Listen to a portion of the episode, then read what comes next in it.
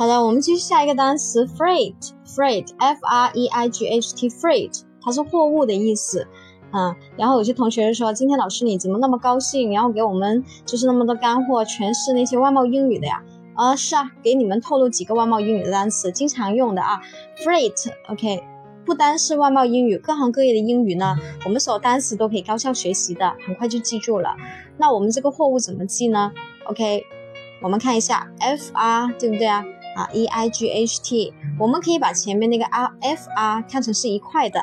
OK，eight 是什么呀？eight 它是八个，对吧？那我们呢，还是用我们的辅助线记忆法则第四种方法，F R 我们可以把它看成是什么？OK，French，French 法国人。那法国人或者是 France 也可以，法国也可以啊。那后面是 eight，这个又是货物，我们一下子就可以记住了。这八个货物是运输到哪里的？是法国，对不对啊？所以 F R 我们就把它看是法国，法国人都可以，随你啊。eight 是八个货物，所以这个就货物的意思啦，freight 啊。OK，好，OK，谢谢大家收听。